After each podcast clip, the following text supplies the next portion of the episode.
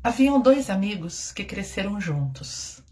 Estudaram juntos, cresceram, brincando um com o outro, mas um deles enriqueceu muito, construiu grandes palácios. Já o outro continuou na miséria. Quando já estavam chegando numa idade avançada, o amigo pobre chegou para o amigo rico e disse a ele: Irmão, eu passei esses anos todos tentando melhorar a minha vida e nada consegui além de miséria e vejo que você obteve sucesso em absolutamente tudo. Você poderia agora, que já somos mais idosos, né, me contar o teu segredo? E o amigo rico falou: Claro, claro que eu lhe conto.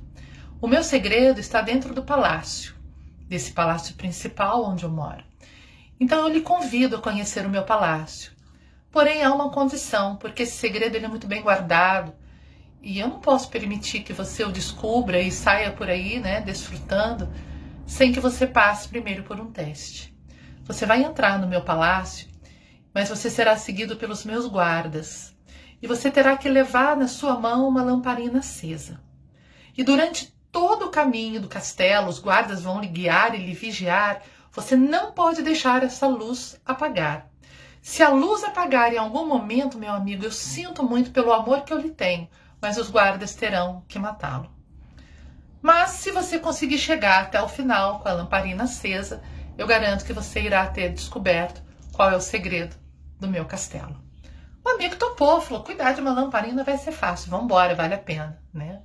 E assim foi feito. Ele recebeu a lamparina, vela acesa, e os guardas atrás, e ele caminhando durante né, todo o trajeto ali, era um castelo enorme, e ele ali olhando, tomando conta daquela luz. Quando ele chegou da outra ponta do castelo, o amigo estava lá esperando por ele e perguntou a ele: E aí, descobriu o meu segredo? E ele disse: Não consegui, meu irmão. Eu passei todo o trajeto olhando para a luz para ela não se apagar, e com isso eu não fui capaz de ver mais nada. O amigo rico riu e disse: Eis o segredo. Foca na luz. Foi assim que eu enriqueci, foi assim que a minha vida prosperou, olhando para a luz. Então, que a gente também foque na luz. Nós temos sempre a escolha de olhar para, para a luz.